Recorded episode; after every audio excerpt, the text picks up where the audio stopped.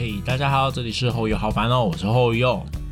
先在这边祝大家农历新年快乐啦！今年是虎年，我之前好像有讲过这个 slogan，可是就是你知道过年不是要讲一些新新的祝福语吗？所以想说也来跟大家讲一下，就祝大家虎年行大运，今年不会被虎烂，然后一定会幸福。自己讲完自己觉得好尴尬。好啦，那。最近的话也做了一些蛮多事的，可是这一集的话，我应该会注重在那个为什么会一直把它记成克普利啊？就是宫崎骏的那一个 啊，那个公司，那个那个那个叫什么克普啊？反正就是我现在想不起来他的名字，反正就是宫崎骏的那一间公司呢。呃，他们出了一片新的电影，然后是三 D 的，名字叫做《安雅与魔法师》。然后之前是原先片，现在好像下档。那他在 Netflix 上有就是上架，所以我就都订阅了，免费看，要看。好，那但是我看完之后，呃，满分一百分的话，我自己给这一部作品打的分数非常低哦，应该是有史以来很低的一部成绩。它是。呃，十分而已。说实话，在我心中，满分一百分，他只有拿到十分。呃，先说，那是因为他主要，因为他毕竟是宫崎骏那一间公司做的嘛，所以我对他的期待可能不会到《身影少女》，可能不会到《风之谷》这么的高，但是呃，不会不会去试着拿那些经典跟他讲。但是我觉得连《爱上了波妞》都做的比他好。呃，主要是。我觉得一个电影，它主要重点要有起承转合。那如果你呃没有没有转没有合，没关系，可能你会出下集。那跟大家说一下，《安雅与魔法师》这个故事呢，它是一部真的小说。那它作者在还没有把这个东西写完，就不是这个东西，这部作品啊，还没把这部作品写完的时候就已经过世了。所以它是一个没有故事结局的故事，但。以我对宫崎骏的了解，他霍尔的移动城堡都这样子给人家改掉了，所以他应该会是会想办法做出来。后来我上网查，就是试着去找这一部片资料，我后来发现哦，终于知道为什么这部片会烂成这样，会被我打十分而已这个成绩。我先说为什么好了，然后再来跟大家讲我查到的是，就是为什么只有十分这么低？为什么？会给这么这么极低的成绩，这这真的是，我觉得就就算是 Don't Look Up 也都比它好看，你知道，好看好几倍啦。然后就是呃 Don't Look Up 是那种搞笑的那种电影片，然后它有一点像是诙谐的呃西方的贺岁片的感觉，所以它的剧情有一些会让你觉得说，哎，怎么转那么硬？哎，怎么会这样？可是它的起承转合做的算是还 OK，但是这部片呢？它起也起的很莫名其妙。那以下的话可能会，因为我会分析里面剧情的东西，所以呃可能会有暴雷的部分。那自己就斟酌一下。那我再多讲一些废话，想办法 再拖延个一两分钟。如果你现在在开车的话，应该是有办法想个方式停在路边按暂停啊。好，那。我再继续拖下去，我继续讲一下为什么我这我终于查到为什么这部片会这么烂好了，因为这部片是宫崎骏的儿子做的，那他上一部片呢，已经就是毁掉宫崎骏这个名声，不是宫崎骏啊，就是他们这间公司，我现在忘记他们叫什么公司，我一直想着皮克斯或者是科普勒，反正就不是这两间公司的那间日本公司，然后呢？他就是是他儿子做的，他儿子上次已经做了一幅画，而且这次我觉得还有挑战性一点，因为是宫崎骏第一次尝试这种三 D 的呃作品。那他之前那一部二 D 的就已经很惨了哦。那这是三 D 的，大家我觉得如果你要挑一个比较可以说是优点嘛的话，就的话的话呢，就是它的背景三 D 的话做起来还不错。然后还可以，但是他的人物刻画让我觉得完全没有把我们带入那个故事，他就莫名其妙的开始了。那你也可以使用倒叙的方式去把这个人物的个人特质或他的个人故事给填满、给填好，让我们知道这个角色他怎么会这样，他怎么会这么鲜明，或者是他怎么会有这个举动，他是怎么思考的，让我们可以跟着顺。但不是，他就有一点像是儿童取向，而且是我指的儿童，不是只是 children。哦，是 baby 哦，就是有点像是天线宝宝抱抱抱抱，他们就抱在一起了，没有原因没有理由，他们可以这样子抱抱抱十五分钟。那这部片的感觉就很像是这种感觉，让我觉得他没有让我们去了解这个角色，他就只是想跟我们讲个故事，而且讲这个故事又讲的很莫名其妙。好，那讲到这里，废话应该已经够多了，应该你已经按了暂停了。我要开始讲有比较有雷的部分哦，就是剧情啊，其实我会大概讲到蛮多的哦。那呃，他在从这部电影开始的时候，就有一个红色的女法师，呃，魔法师。好，我们就叫女巫好了，红女巫。红女巫呢，就会带着我们的主角，然后就呃逃避一台车的追击，这样最后把他送到孤儿院。呃，就是这一段后面完全没有解释，坏都没有讲。那接下来就到女主角长大了。那女主角长大之后，就是我开始不爽这部片的开始。大家有没有看过那种中国制的呃很廉价的三 D 动画，类似什么像什么哪吒还是什么之类的，就类似那一种非常非常廉价，然后非常非常不好看，很刺耳，然后很模板型的那一种动画角色。他这部片给我感觉就是背景是背景，那角色是角色，那角色就非常非常的没有任何的表情上的变。化，他从头到尾，女主角就是绑着两个呃小很像脚的那种辫子在头顶上，然后脸就是他从头到尾脸都那样，他眼睛永远都是那样水汪汪的，然后嘴巴永远那样动，然后那种动的时候就是我不知道很假，非常不舒服，然后就真的很像在看中国那种很刺激的三 D 动画作品的那种感觉，就很中国。然后他们的嘴型呢，呃。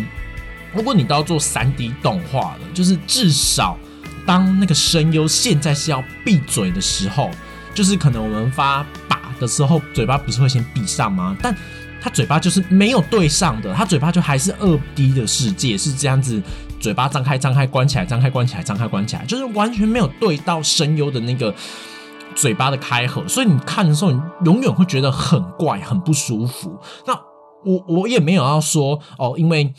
呃，那就他就是那种三中国的三级片，为什么要这样子跟他比较？是因为重点是因为你是宫崎骏呢，就是你是一个拍出了《神隐少女》，拍出了《天空之城》，拍出《或移动城堡》，你做了这么经典的这些作品，结果你们的品质没有把关，就是我我觉得我形容的还 OK，就是我相信宫崎骏不是今年才或去年才开始尝试要画三 D 的动画作品，但是。他们一定有很多很多是胎死腹中，或者是已经完成了，但最后成 CEO 或者是呃老板不喜欢这些，就是觉得这个不 OK，所以就藏起来的三 D 所的作品，而不是只有这一部。那这一部我觉得它就很像是一个四不像，然后又再加上一个它只是个 baby，它还不适合拿到大荧幕上给大家播看。我真的对这部片的评价非常非常的差劲啊！那。呃，我我再继续讲第二点好了。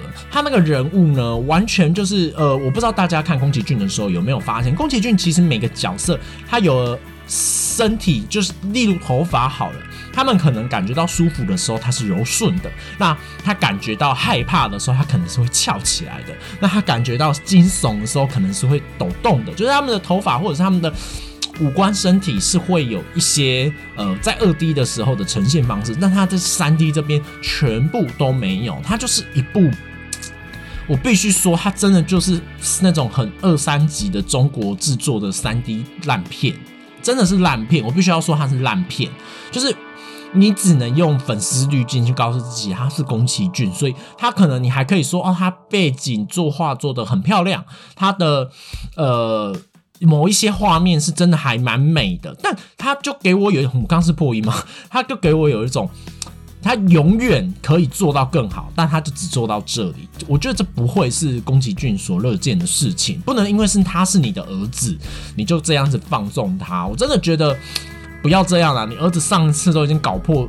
搞坏一部人，这一次又让他搞坏这部三 D 的，那有人可能粉有些粉丝滤镜会说，这是至少是宫崎第一次尝试三 D 啊，他们跨出新领域。但我觉得就像我说的，我觉得他们不可能不知道这是一个市场，或者是你已经是一个你知道，你是一个一个标准，你是一个标杆，而且你是一个高标的状况在那边了。你不会有的时候，你就算要尝试新领域好了，有的时候只是自脚自砸石头，就好像你现在不会可能。哎，我不确定那些人是不是还活着，就很像有一些比较老一点的，像我觉得将会封麦就是一件很有智慧的事情，或者是像康熙来了停播也可能是一件很智慧的事情，因为他现在正他还是一个很。完美或者是很大家喜爱的时代，让它结束掉，那搞不好后面就会烂尾。那烂尾之后，大家就会嫌弃它，反而不会成为我们心中的经典。就我不是说将会以后就唱不出歌来了，而是你过个四十年，等到他变成八十岁、一百岁的时候，你要在他唱出这种声音，不可能会赢过。他封麦那个时候的声音绝对不会，那这会造成粉丝心中会有一种哈以奶被安呢？就虽然大家也会有同理心，但你这个时候的同理心出自于慈悲，而不是出自于对偶像的崇拜，甚至是他真正真正那个你知道。有握有的那个实力，呃，臣服于他。那我觉得宫崎骏你自己都已经是你明明就是一个世界公认这么厉害的一个存在了。那当你的儿子要做作品的时候，我不是说不要给新生代机会，而是有眼睛的人都知道，如果我今天是股东，我今天是 CEO，我绝对绝对不准他这部片给我上大荧幕，就是它就是一部烂片。那我接下来要我讲完画面跟作画的部分，我必须讲。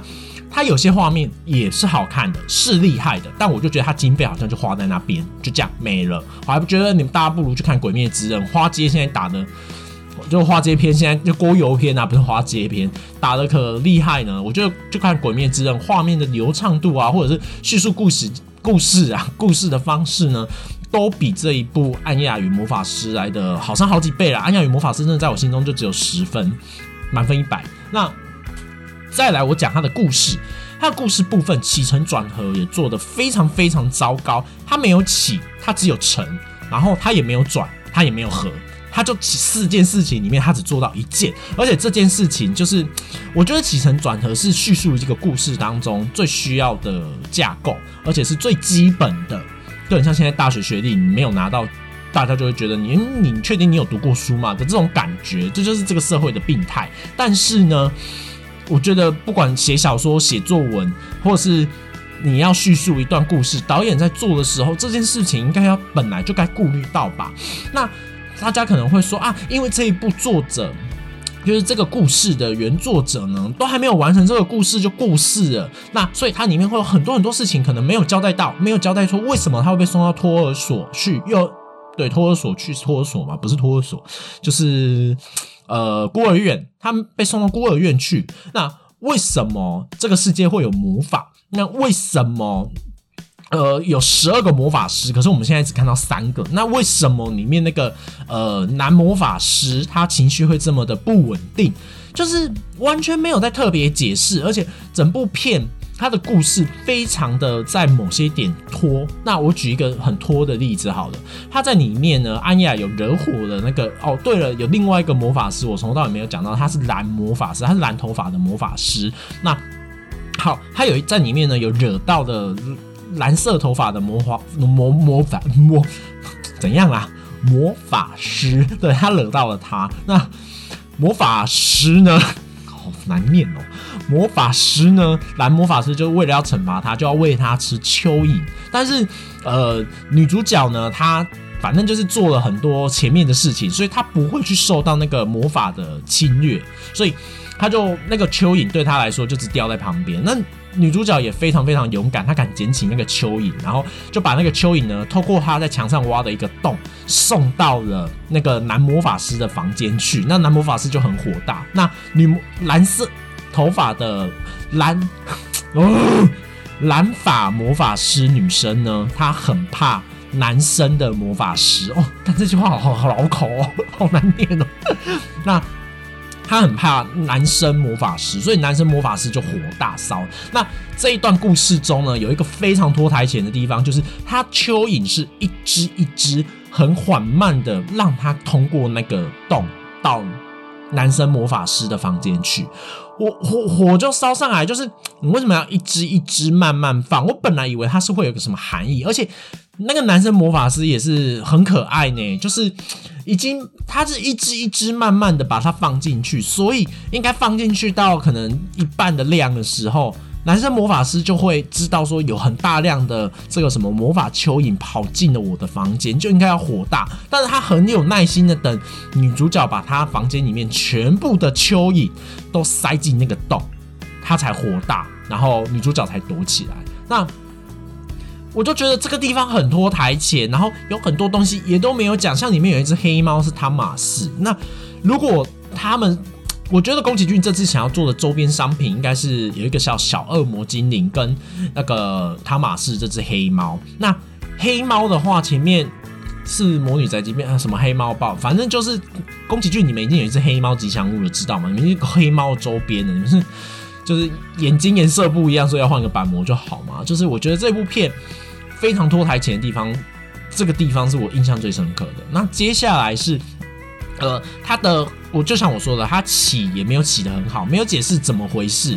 后面的成哦，OK 了，还可以。那转的部分呢？你这部片也没有转的部分，也没有任何让你觉得说应该是接下来会发生什么很刺激的事，或者说让我们期待的事，完全没有。他就是把一段故事讲截取。呃，可能十句话中的两句话，而且这两句话呢，还不是完美的两句话，中间的一些介系词全部可能都删掉，然后标点符号也给你删掉，所以粘在一起，让你觉得好诡异哦，怎么会有这这个故事？然后就最后就也没有合，它它的 ending 会让你 ending 的很莫名其妙，甚至是呃，我不知道大家看日日本的作品的时候有没有发现这件事，就是他们的。电影很喜欢在呃片的中间再播一个很像是片头曲的动画，然后可能背景就会播主题曲之类的这种做法。那呃，它的片尾来的时候，我还告诉我朋友说：“哦，没有没有没有没有，这个应该只是中间的串场动画，然后播格这样子而已。”就就等一下后面还有，就我们看没了哎，它的结局了，它的结局就是。让你会觉得说他想要做第二集的感觉，让你觉得哦，我们可以再出来捞第二集的钱。但是呢，我觉得如果是宫崎骏他儿子这么废，就是这么不是不要说对不起，我收回废。我觉得就是在这方面没有这么强的才华的话，他也不会想要去编故事，把这个故事给完整。而且如果他是做了这部作品以后才想要做的话，我觉得他应该要在。成功的开始计划这部作品的时候，就要先把这个故事给填好填满，让它成为一个是可以叙述、可以让人家知道的故事。但我觉得《安雅与魔法师》他完全没有做到这一点，是一部让我非常非常失望、打非常非常低的分数的一部作品，真的是蛮烂的分数。我上一次有办法让我那么火大的作品，其实已经也不到火大，但是失望应该是失望透顶，最后火大吧。让我觉得这部片真的是很可惜，也非常的自打。那个工作室到底叫什么？我为什么会突然想？大家有没有这种经验？就是你明明知道那个词叫什么，但是你就是现在要想那个词的时候，就是想不起来。吉普力啦，吉普力啦，吉普力！我想起来了，吉普力，对，没错，是吉普力。在节目的尾声，我终于想起来那间工作室叫什么名字。大家是不是觉得很棒呢？好了，那我觉得这部作品，如果你想知道剧情的话，你们可以直接上 YouTube 看懒人包就好，完完全全不需要花一个小时半的时间去看它，因为就是浪费你人生一个半小时。那不过有个蛋叔，如果你家有小朋友，就是他是儿童取向的那一种，我觉得还不错。哎，我的 Uber 竟然在叫，我竟然有 Uber，哇塞，送到安南区，哎，好远哦。好吧，不赚白不赚，赚一下好了。好，那但是。快速做个结尾，我觉得这一部片呢，算是如果你家有儿童取向的小朋友，他们还在学龄前，或者是还是呃喜欢看动画的小朋友，他还不懂什么叫故事起承转合的时候，我觉得可以给他们看，它是一部非常还蛮儿童取向的作品，而不是一个大人取向的。那接下来的话，我也蛮期待宫崎骏接下来作品，叫做《你想成为什么样的大人》。我想这个。这个作品一听到这个名字，你就会觉得哦天哪，它是一个，因为上一部的宫崎骏作品呢，就一定是这种成人取向的，它不是特别在呃像以前的神隐少女一样，它是可能会有一点呃寓言故事含义的，然后大人小孩都看得懂的，小孩看的世界会不一样，大人看的世界会懂那个寓意的感觉，会懂啊这个社会有多么邪，有多么的黑暗，人心有多贱，有多坏。那可是他已经开始都。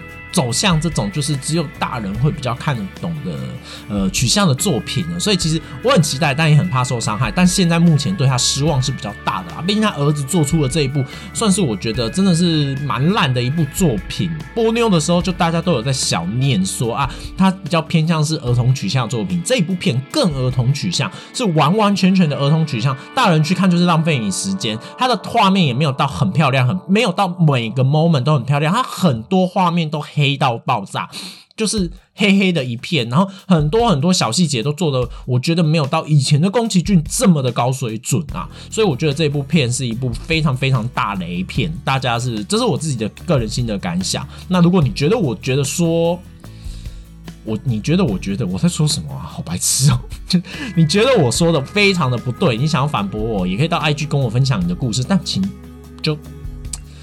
啊，你要骂我也可以啦，因为如果今天是我是他的铁粉，有人骂他们，就像有人骂田馥甄跟五月天，我可能也会真的生气。如果你要骂我也可以，反正就当发泄嘛。过年期间就，你们可以把我当年兽啦，就是我是一只后用年兽，很爱乱叫，很乱吼，然后是个神经病。